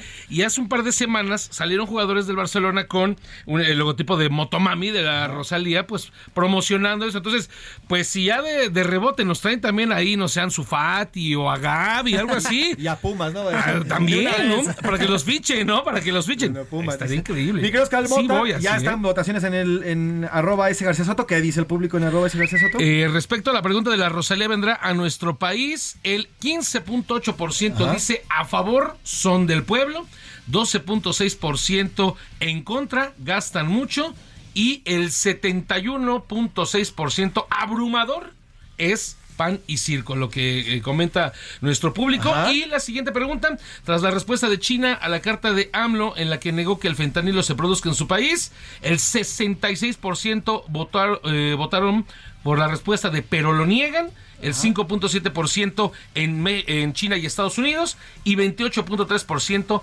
AMLO está en negación. Gracias a todos los que participan nuevamente en Twitter. Gracias por participar y gracias de verdad. Y bueno, pues, 66% dicen en México se hace el fentanilo, la mayoría es abrumadora y dice sí, pues sí, la verdad es que sí, aquí nos lo dijeron los expertos. Y sobre el tema de Rosalía, 71.6 es pan y circo, nos dicen por aquí en Twitter. ¿Hay más mensajes, Ivancito? Un último que nos acaba de llegar dice, buenas tardes, soy Luz Elena Márquez. Es- no estoy de acuerdo con los conciertos en el Zócalo. Favorecen el deterioro de los edificios históricos. Muchas gracias No, por su comentario. punto, y bueno, pues punto. sí, claro que es un punto. Bueno, al final yo creo eh, todo, todo lo- la- el montaje se hace cuidando estos edificios, ¿no? Se hace en el centro y sí, pero bueno, al final. ¿Qué son estos conciertos? Agradan a la gente, la gente sigue yendo y Que va a ir y qué bueno, qué y bueno. no hay bronca. Pues mira, no Por es así favor, tratan a Metallica, favor, ¿eh? ¿no? Si no es así tratan a Metallica y seguramente tú y muchísimos estarían ahí, estaríamos viendo ahí porque también Metallica. Ahí sí, la neta sí. Y ahí yo creo sí. que no va a ser el último, ¿eh? De cara al 2024, ahí se las dejo. ¿Ustedes qué creen? Pues si no, esto no es nada más ya gratis. Todo, todo en la política, recuerden, todo en la política tiene un objetivo. A veces no siempre para el pueblo, sino para el político. Pero bueno, gracias, mi querido Iván. Gracias. Más, Continuamos. adelantito, más adelantito le damos a los deportes. vamos con más temas. A la una, con Salvador García Soto.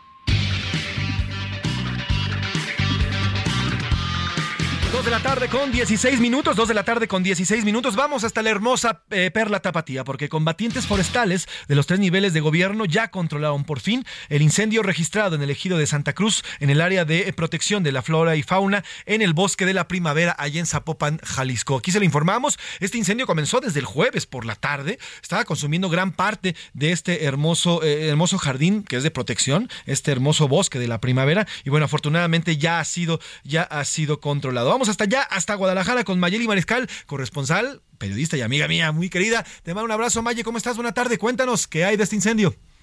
Hola, ¿qué tal José Luis? Muy buen día, buen día también a todo el auditorio. Ya se reporta bajo control el incendio registrado en el ejido de Santa Cruz, esto dentro del área de protección de flora y fauna del bosque de la primavera en el municipio de Zapopan, en el cual participaron 236 combatientes forestales de los tres órdenes de gobierno. Y bueno, a través de un comunicado se informa que todavía permanecen en labores de extinción y enfriamiento de este eh, incendio forestal, en donde estarán todavía trabajando en esta zona 126 combatientes con apoyo de 35 vehículos, incluido el helicóptero Huitari, que es de la Secretaría de Medio Ambiente en Jalisco. También, pues bueno, desde el día de ayer, a partir de las 9 de la noche, se decretó una alerta atmosférica en los municipios de Guadalajara y Zapopan por parte de la Secretaría de Medio Ambiente. Esta va a continuar activa todavía hasta que el incendio sea extinguido en su totalidad. Se recomienda no realizar actividades al aire libre y también proteger a las mascotas, mantener ventanas, puertas y ventanas cerradas para pues evitar también alguna consecuencia debido a estos contaminantes. Seguiremos informando y manteniéndonos al tanto de cómo avanza esta extinción del incendio. Muy buen día, José Luis, para ti y para todo el auditorio. Gracias, buen día también para ti, Mayeli Mariscal. Gracias por tu reporte, como siempre, puntual. Y bueno, pues qué bueno, qué bueno que ya este incendio ha sido controlado. Pero mire, viene, ahora sí viene lo fuerte, viene lo pesado para estos próximos meses. Ya estamos en plena temporada de estiaje, en plena temporada de falta de lluvias, aunque aquí está lloviendo en la Ciudad de México algunos chubascos. Bueno, todavía las, las presas están, sobre todo las presas que, que es que el sistema Cuchamala, por ejemplo, que es el que eh, nutre de agua a la Ciudad de México, todavía se encuentra por debajo del 50 en fin, ah, va a haber un tema de agua importante y hay que ahorrarla, ¿eh? Hay que ahorrarla de verdad. Por ejemplo, y este, este sábado, hablando precisamente del agua, todavía yo no puedo creer que haya gente que siga aventándose agua el sábado de gloria. Esto eh, le voy a recompartir, lo compartí en mis redes sociales, arroba soy Pepe Macías, ahí va a encontrar el video. Son pues gente que literalmente comenzó a aventarse agua. Incluso pasa una patrulla, de una patrulla capitalina, y le avientan agua a la misma patrulla. Todos jajaja, jijiji, hasta la patrulla baja la velocidad para que les caiga agua, jajaja, jijiji. Yo mismo les ponía en Twitter, ahorita están muy jajaja, jijiji, pero en un mes que les esté faltando el agua, se van van a acordar que la estuvieron desperdiciando en Sábado de Gloria. Hay que cuidarla, de verdad, hay que cuidar el agua porque se vienen, se viene una temporada difícil en este aspecto. Oiga, vamos a otros temas. A la una, con Salvador García Soto.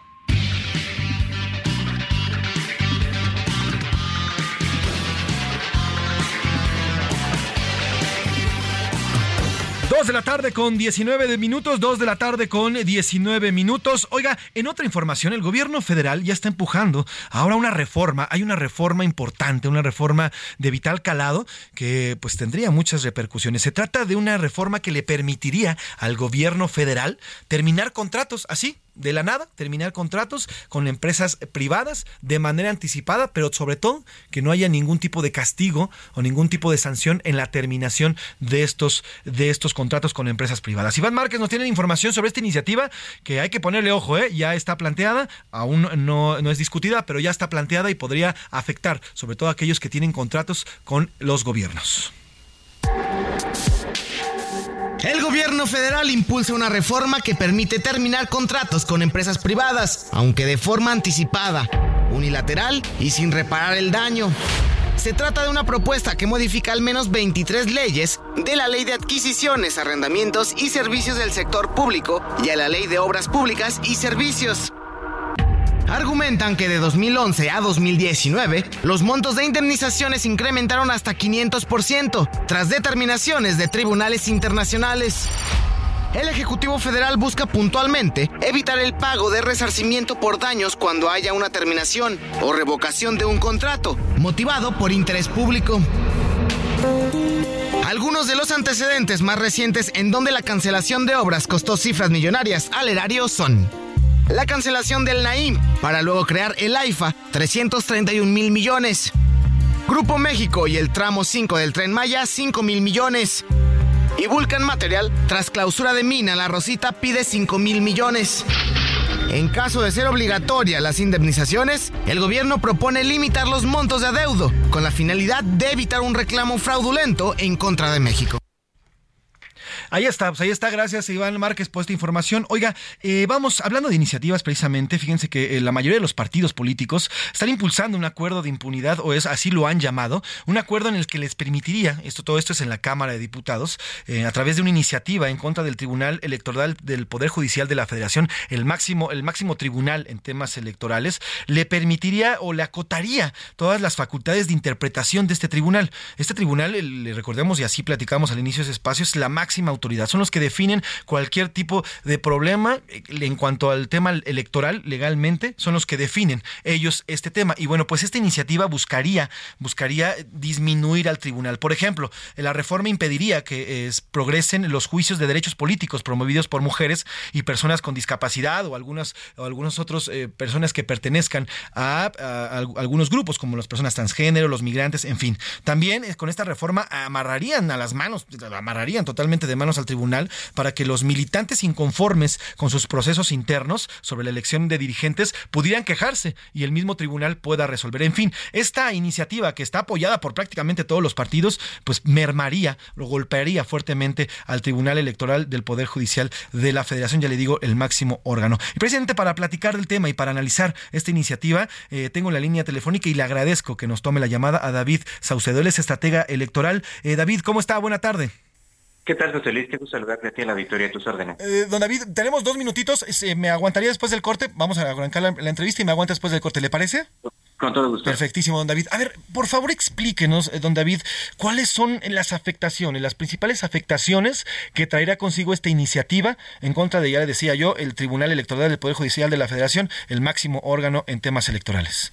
Coincido plenamente con tu apreciación. Los partidos políticos, en pocas palabras, están muy molestos con relación a algunos fallos que les han sido adversos y que han impedido que de las dirigencias partidistas, en este caso Mario Delgado, Marco Cortés, el propio Alito Moreno, eh, han sido derrotados en tribunales por integrantes de dichos partidos políticos que han promovido juicios de protección y que han revertido decisiones de las cúpulas de los partidos políticos, esto en función de que el tribunal les ha dado la razón, esto con pleno apego a derecho. A mí me parece normal que Morena quiera diluir las capacidades del Tribunal Electoral eh, de la Federación, eh, habida cuenta de lo que hicieron con, con el INE. Lo que me sorprende es que ahora el Partido Acción Nacional, el PRD, el PRI, eh, tengan dentro de filas a militantes y diputados que están promoviendo esta iniciativa que significa en los hechos acortar y eh, limitar la capacidad de independencia que tiene el Tribunal Federal Electoral. Me parece un sinsentido por parte de ellos. En efecto, habría dificultades para que las minorías pudieran avanzar juicios de protección de derechos, habría también dificultades para que el tribunal fallara sobre procesos internos de los, de los partidos políticos. Eh, es toda una serie de reformas, pero estas son las más importantes. Eh, don David, mm, vamos a ir a una pausa. Le decía que tenemos, nos coma la guillotina, pero si me, me, permite unos minutitos, regresamos con usted y platicamos cuáles serían las principales afectaciones, sobre todo para los ciudadanos, en temas electorales, en miras además de la elección también de 2024. ¿Le parece? Perfecto. Vamos a, seguir escuchando a Rosalía y regresamos aquí en A la Una. Por mí, por ti, tú por mí, yo por ti, tú por mí. Yo por ti, tú por mí, yo por ti, tú por mí, yo por ti, tú por mí. Mami. Colgando del cuello los juguetes, del cuello los juguetes. Rodeo de flores y billetes. En un momento regresamos. Ya estamos de vuelta en A la Una con Salvador García Soto tu compañía diaria al mediodía. Aguascalientes te espera en la Feria Nacional de San Marcos 2023 con los mejores artistas nacionales e internacionales, el mejor serial taurino de América y el mejor palenque de México del 15 de abril al 7 de mayo. Vive la feria. ¡Viva Aguascalientes! Gobierno del Estado. Dos de la tarde con 30 minutos, dos de la tarde con 30 minutos. Eh, continuamos aquí en A la Una y le agradezco a don David Saucedo, el es estratega electoral, que nos haya esperado estos minutos. David, estábamos platicando sobre este tema, el tema de ahora son todos los partidos, ya ni siquiera es Morena, todos los partidos políticos en la Cámara de Diputados, pues están preparando, ya están afilando los cuchillos para meterle literalmente, pues cortes, cortes feos al Tribunal Electoral del Poder Judicial de la Federación, que le restaría o le quitaría muchas atribuciones a, eh, que tiene actualmente.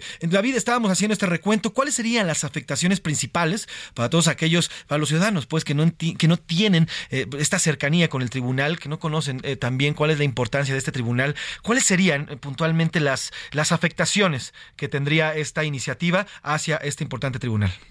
Claro que sí, mira, se modifican los artículos 41, 73, 99 y 105 de la Constitución, más un artículo transitorio, como suele ocurrir en estas modificaciones que, eh, que tienen mucha técnica, eh, tecnicismos jurídicos.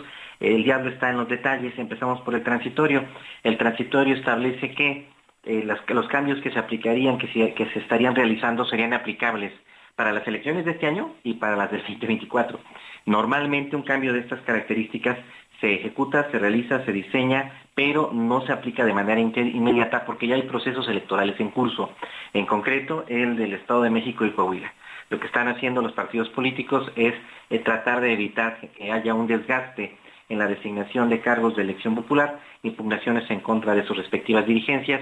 Sabemos claramente que Alito Moreno tiene impugnadores, Marco Cortés, Mario Delgado, y lo que están haciendo con la modificación del artículo 41 de la Constitución es impedir que el Tribunal Electoral pueda eh, llevar, a, eh, llevar litigios en contra de determinaciones que tengan las dirigencias partidistas. Es decir, lo que buscan los dirigentes de los tres partidos políticos más importantes es que las disidencias de sus respectivos partidos avancen impugnaciones en su contra y que esto les limite en sus facultades para ejercer su poder omnimodo al interior de sus propios partidos. Ahora, eh, David, ¿Cómo quedaría en caso de que, y, espero que no pase, porque de verdad sí debilitaría muchísimo en este aspecto al Tribunal Electoral, ¿cómo quedaría? ¿En qué, en garante de qué quedaría el Tribunal Electoral si, si, si, esta, si esta, esta iniciativa fuera aprobada? ¿Cómo quedaría el Tribunal? Bueno, la mayoría de las decisiones tendrían que pasar, todavía no se modifica la estructura del Tribunal Federal Electoral, mantendría sus salas regionales, su sala superior evidentemente, eh, lo que está cambiando es el alcance de sus determinaciones. Actualmente las eh, determinaciones eh, que emite el tribunal en materia electoral son inatacables. En este caso ya no, ya no serían de este modo y podría subirse la controversia hasta la Suprema Corte de Justicia de la Nación en algunos casos. es decir, como, como, todos sabemos, la Suprema Corte ya tiene una correlación de fuerzas que es más bien de carácter político y lo que se busca es que en el caso de que haya algún partido político que tenga alguna determinación en donde el Tribunal Federal Electoral em, eh, falle en su contra, pueda subir la controversia a la Suprema Corte y ahí, eh, mediante acuerdos políticos, sacar adelante algún, algún acuerdo. Es decir, lo que están buscando los partidos políticos es fortalecerse frente al andamiaje institucional que estaba acotándolos en distintos abusos de poder en los que habían incurrido las tres principales dirigencias y los partidos satélite, evidentemente, y lo que están haciendo los tres partidos es buscar un tribunal a modo. Es decir, lo, mismo que criticaba de, se criticaba de Morena hace algunas semanas, ahora lo está haciendo el PRI, el PAN y el PRD. Justamente es lo que quería decir, don David. El tema aquí es que estos partidos están viendo por, por, por sus propios beneficios y estas leyes, o por lo menos las atribuciones que tiene actualmente el tribunal y que le plantean PRI, PAN y PRD eliminar, son atribuciones que eh, fueron las fueron adquiriendo por los abusos de los diferentes partidos y hoy es lo que quieren terminar con ellos los partidos. Definitivamente lo que hubo de parte del Tribunal Federal Electoral sería largo darte muchos los ejemplos al respecto, pero en muchos casos el Tribunal Federal Electoral falló en contra de Alito Moreno del PRI, de Mario Delgado de Morena, de Marco Cortés del PAN, dándole la razón a militantes y disidentes de los propios partidos y porque la ley así lo establecía.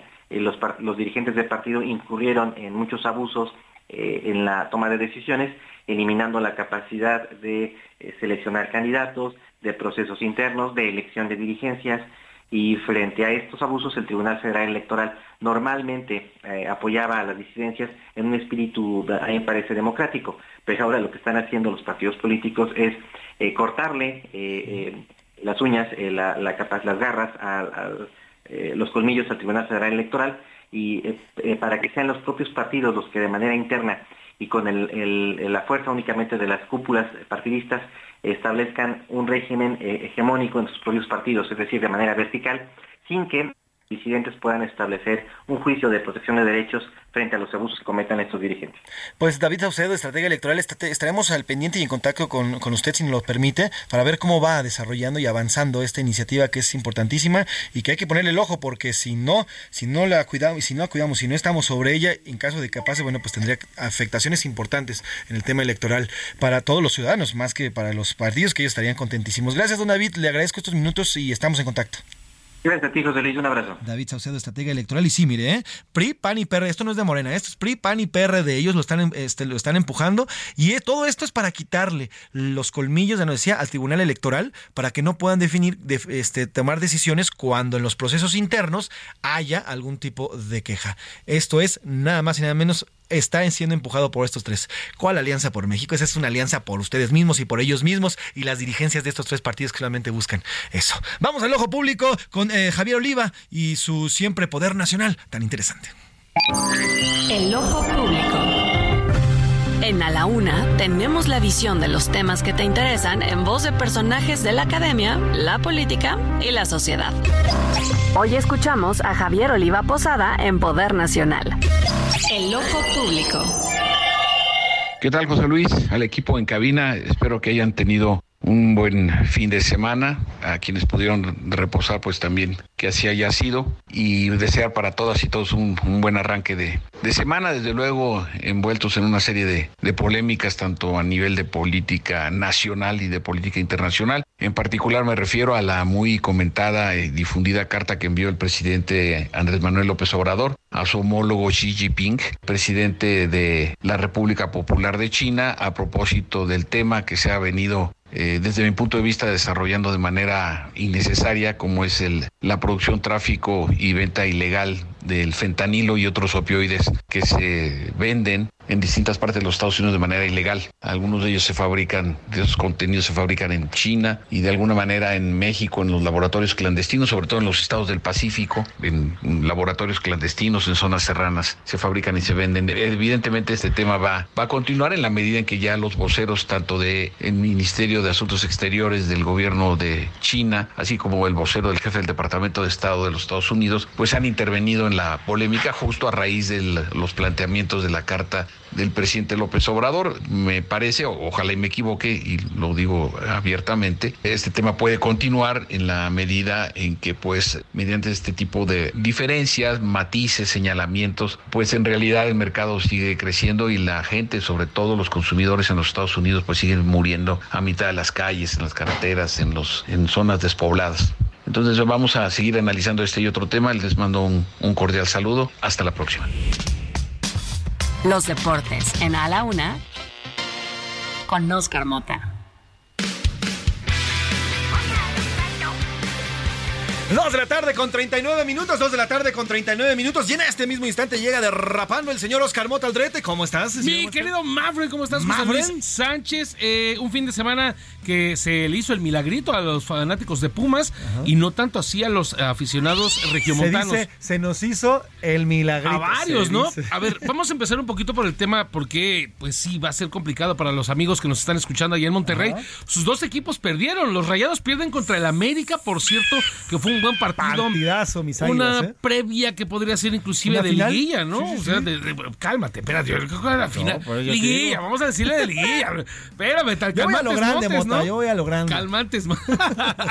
Fue un este este partido termina ganando la América. Por ahí había unas críticas en, en, redes sociales porque con este asunto de cuando a mí me gusta, cuando anotan los goles, pues que se prenden los cuetones ahí en el Azteca. Aunque por ejemplo en el partido contra León, debido a los eh, goles que se quitaron, pues era como, ching, ya le apreté el botón y bueno, varios eh, aficionados argentinos en redes sociales estaban criticando, decían que, ah, es que estos mexicanos necesitan poner show de luces porque no tienen una Copa del Mundo. ¿Vos, ¿Vos, cuánta copa tenés? No, bueno. Cálmense, hermanos, ¿no? O sea, al final de cuentas es show, es, es buen espectáculo deportivo y pues la realidad hay muchos equipos mexicanos eh, que son mucho mejores que los e-, equipos ¿eh? argentinos. Entonces, la realidad, ¿no? Entonces, ahí está la situación. No quieren entrar en detalles, pero sin Messi no había mucho. Y hay varios argentinos que no exactamente, si no es por ahí Newell, si no es obviamente por ahí este Boca, si no es obviamente River Plate, aguas. Pero bueno. Bueno, el asunto con los Tigres, a ver, cuarta derrota de manera consecutiva. Verdaderamente el Chima Ruiz, pues le entregaron las llaves del Ferrari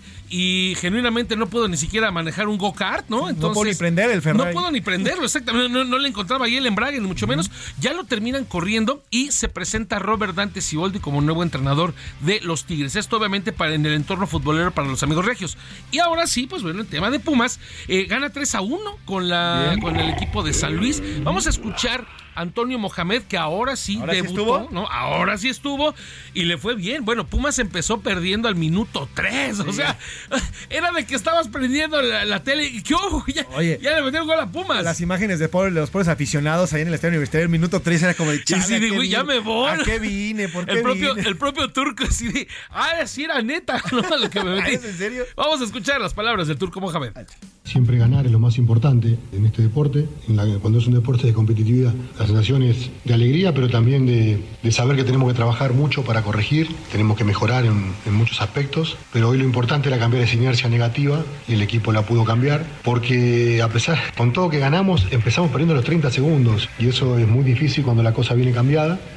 Ahí están las palabras del turco aliviado. Dice, bueno, obviamente para eh, empezar ganando es importante porque además vienen partidos durísimos. Ya habíamos platicado ¿eh? hace unos minutos. Vieron la semana de Clásico Joven. Eh, se enfrentan el sábado Cruz Azul contra América. Un buen partido. Cruz Azul, por cierto, empató contra León.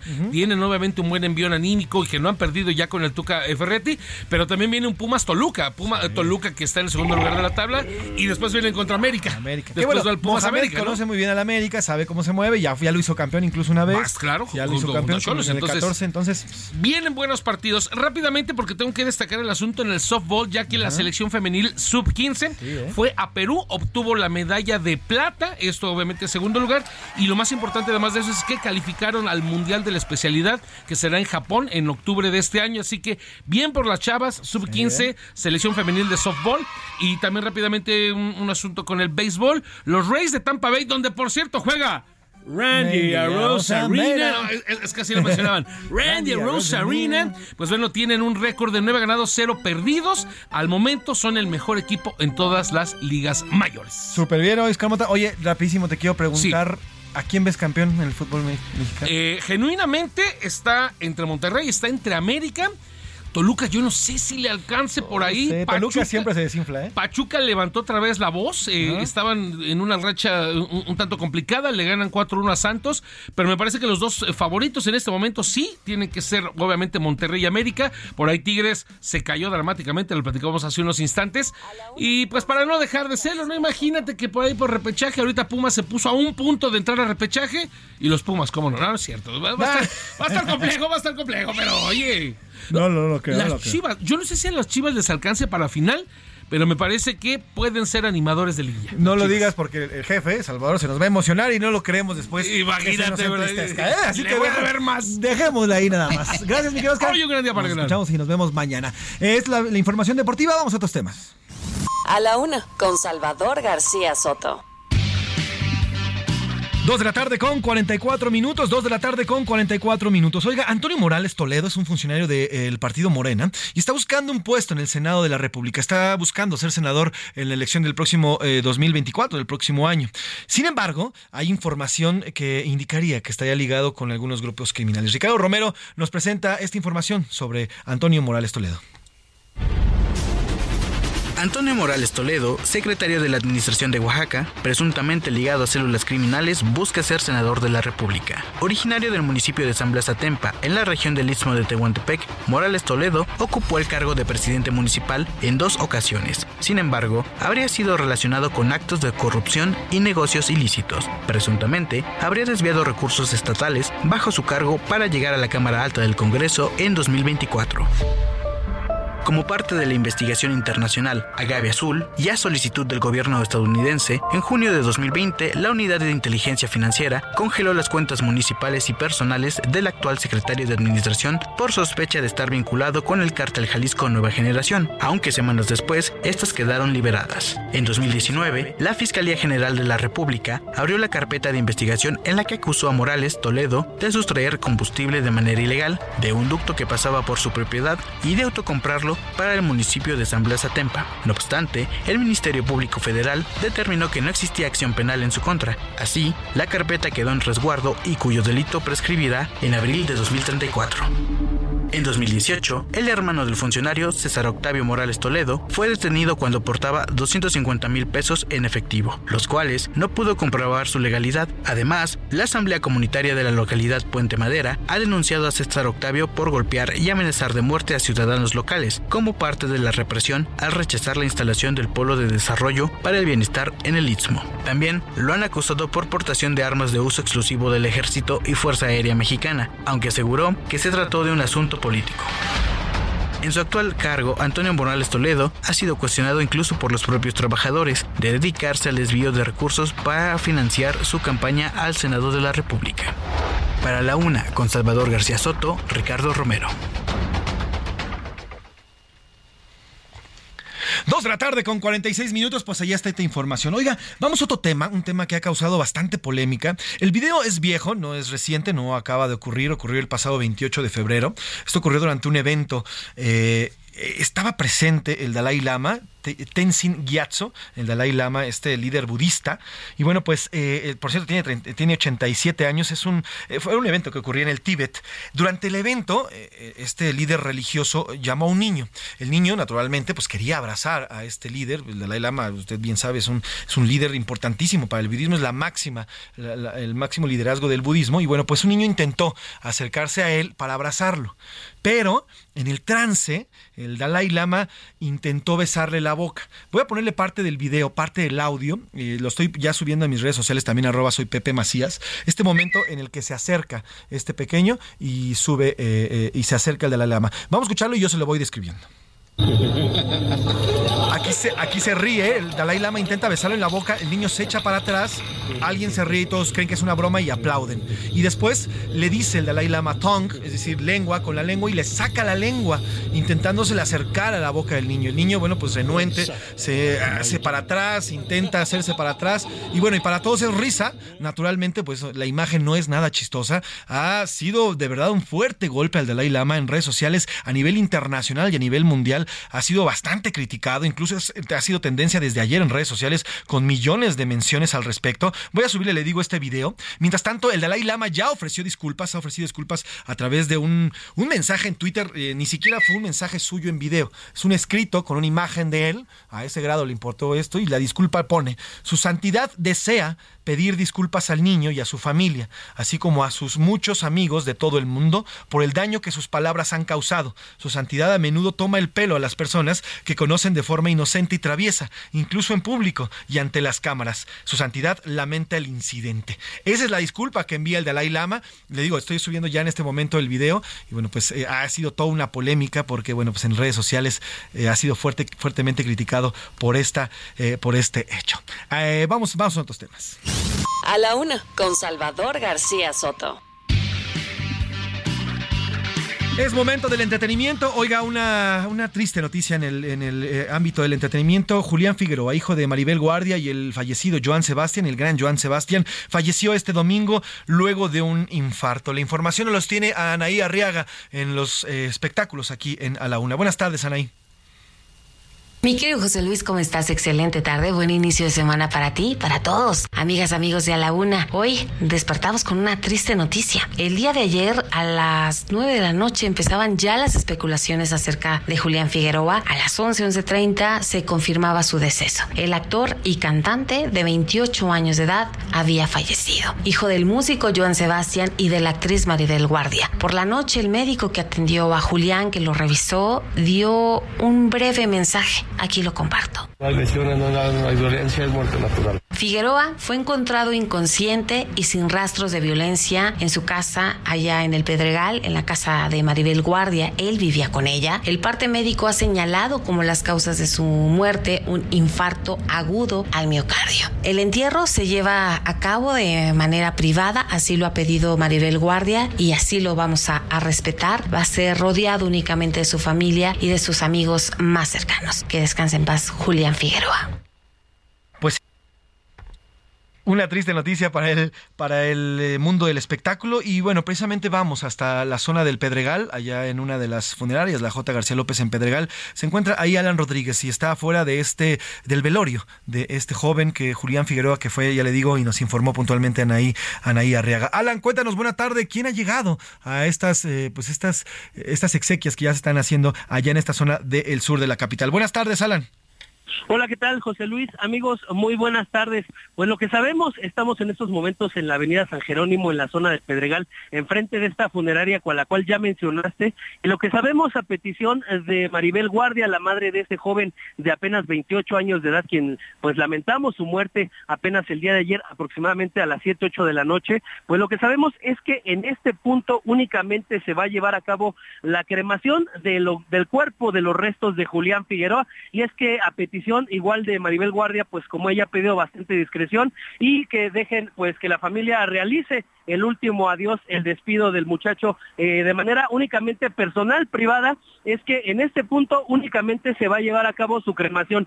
Sus restos, su cuerpo arribaron aproximadamente a las 4 horas con 50 minutos de la madrugada a estas instalaciones y desde ese momento el personal de la funeraria ha comenzado a preparar, a trabajar y a pues embalsamar los restos de este joven, los cuales posteriormente en los próximos minutos se va a informar si es que ya fueron incinerados y posteriormente serán llevados al domicilio de Maribel Guardia, en donde en esos momentos es donde algunas de las personas que ella espera recibir, pues ya ha comenzado a recibir. Se sabe que en su domicilio, en la zona del Pedregal de Maribel Guardia, no le permitió la entrada a algunas de las personalidades que fueron a despedir, eh, a darle el último adiós al joven Julián Figueroa, y entre ellos, pues estuvo... Eh, la actriz Lorena Herrera, también Yadira Carrillo, también se sabe que estuvieron los hermanos Freddy y Germán Ortega quienes arribaron al punto, pero se sabe que hay una lista muy exclusiva de personas quienes únicamente van a pasar. El resto de las personas de los medios de comunicación, incluso algunos fans del muchacho que ya tenía seguidores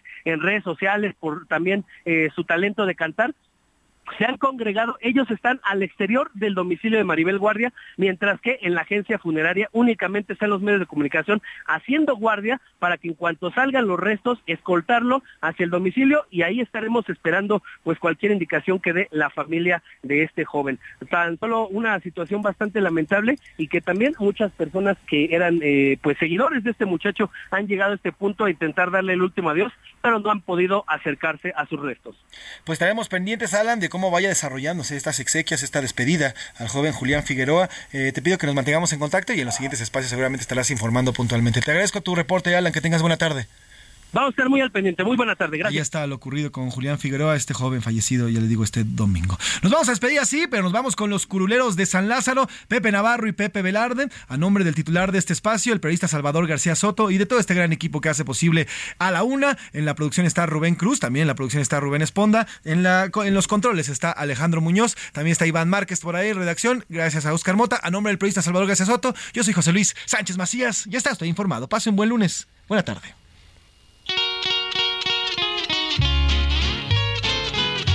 Ya de vuelta en el jale, ya ni modo se acabó. A ver cuándo otro descanso, otros días de vacación. Pero no todo es tan malo, no mijito, no señor, porque hoy está de vuelta, hoy Mérito regresó. Ya volvieron las mañaneras con mi preciso que se las vuela. Y ya volvieron las mañaneras, super etérea, super eterna. Y ya volvieron las mañaneras para el desvelado, para que se duerma. Y ya volvieron las mañaneras, amigo, amiga, no se la pierdan. Ya llegaron los chilangos de darse su remojón. Si no luces tu bronceado es porque no te alcanzó. Pero no veo gente triste, veo pura celebración. Porque luego de unos días, hoy por fin ya regresó. Ya volvieron las mañaneras con mi preciso que se las vuela. Y ya volvieron las mañaneras, super etérea, super eterna. Y ya volvieron las mañaneras para el desvelado, para que se duerma. Y ya volvieron las mañaneras, amigo, amiga, no se la pierdan. Por hoy termina A la Una con Salvador García Soto. El espacio que te escucha, acompaña e informa. A la Una con Salvador García Soto.